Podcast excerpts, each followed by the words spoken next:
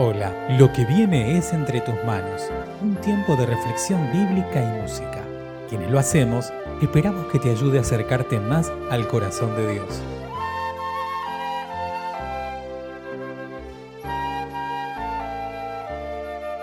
Mi nombre es Emanuel Gro y te invito a que te unas conmigo en la siguiente oración. Señor, agradecido una vez más por la posibilidad de compartir tu palabra. Que sea tu Espíritu Santo hablando a cada corazón y que tengamos los oídos abiertos para recibir lo que tenés para darnos. En el nombre de Jesús. Amén. Ahora te invito a que te unas en alabanza al Rey de Reyes y Señor de Señores.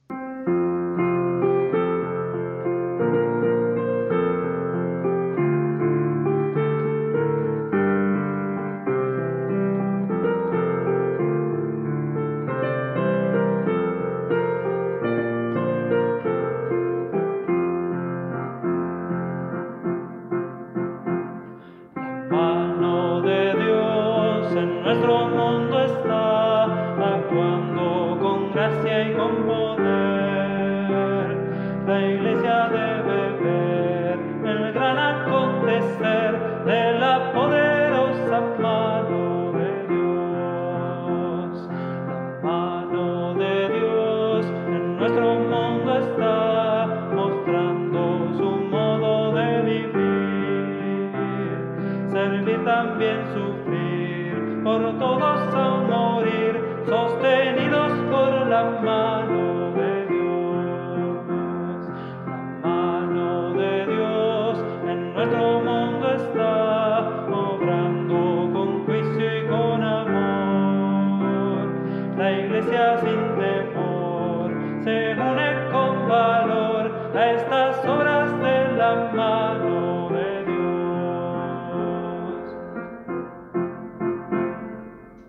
lectura para hoy la encontramos en el libro de los Hechos, capítulo 17, versículos 16 al 23.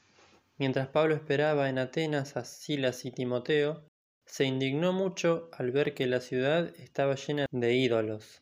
Por eso discutía en la sinagoga y con otros que adoraban a Dios, y cada día discutía igualmente en la plaza con los que allí se reunían.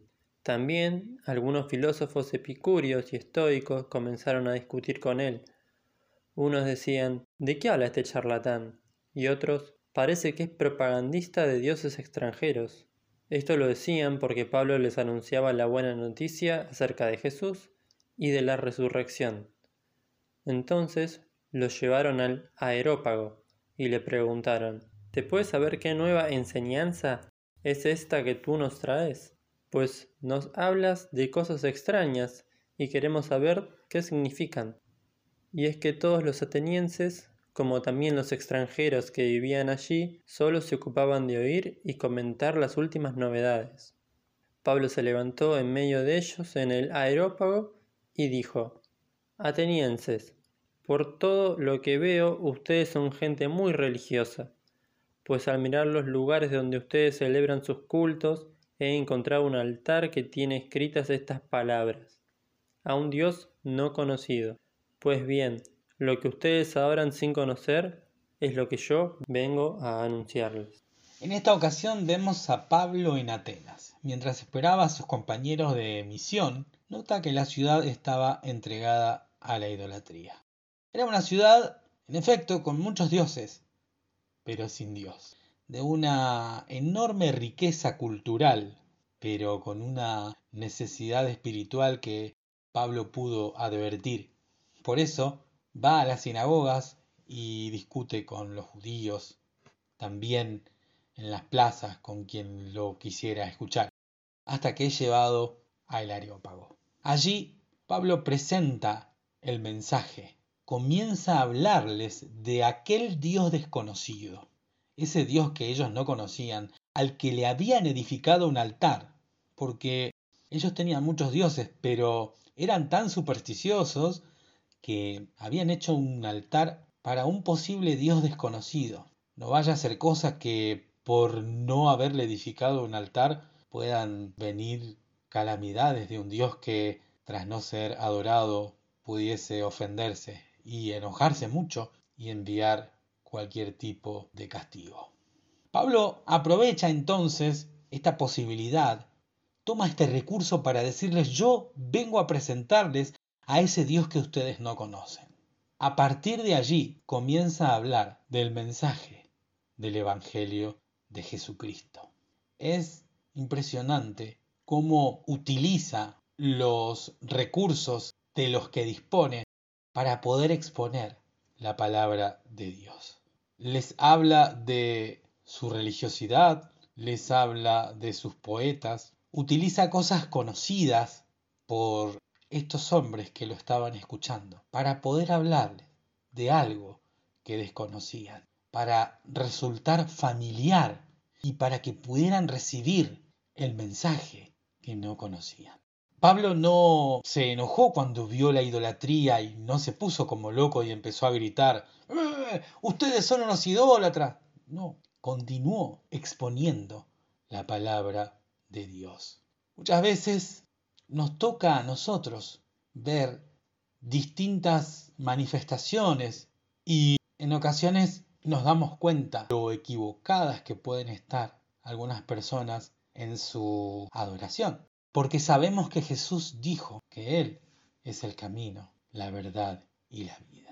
Sin embargo, la mejor forma de poder acercarnos es a través de una exposición clara, pero que no busque imponerse por sobre lo que creen otros, sino que exprese claramente el mensaje de Jesús. Lo demás, lo demás lo hace el Espíritu Santo. De hecho, mucha gente que escuchó a Pablo en ese lugar no creyó, pero hubo otra que sí. Allí también, en Atenas, hubo frutos. Y se nos cuenta en el versículo 34. Había gente que sí creyó. En este tiempo que nos toca vivir a nosotros, el mundo presenta muchas alternativas. Hay muchas ideas, muchas filosofías, de todo tipo, nombre, marca y como le queramos llamar. A nosotros lo que nos toca es, al igual que Pablo, exponer el mensaje de Jesucristo. El mismo mensaje que expuso Pablo en la sinagoga, cerca del río, en el areópago, en las plazas. Así nosotros, hablar de Jesús, de ese Dios que tal vez muchos no conozcan y estén buscando por otros lugares. Allí nosotros hablemos, como Pablo, de Jesucristo. El Espíritu Santo va a hacer el resto. No es nuestra elocuencia lo que va a hacer que las personas crean. Es el Espíritu Santo el que va a completar la obra. Nosotros debemos sembrar, eso sí, no achicarnos. Pablo, cuando tuvo que hablar, habló. Cuando tuvo que exponer, expuso. Seamos nosotros también testigos, así como Pablo, del Evangelio de Jesús. El resto, el resto, dejémoslo en manos del Espíritu Santo. Él hará. Pero no dejes de sembrar, sea en Atenas, sea en la sinagoga, sea cerca del río, sea en tu barrio, sea en tu universidad, sea con los tuyos, en tu casa. El resto lo va a hacer el Espíritu Santo. De eso estoy completamente seguro. Gracias por escuchar Entre tus manos, un audio podcast realizado por la Iglesia Evangélica Metodista de Bernal.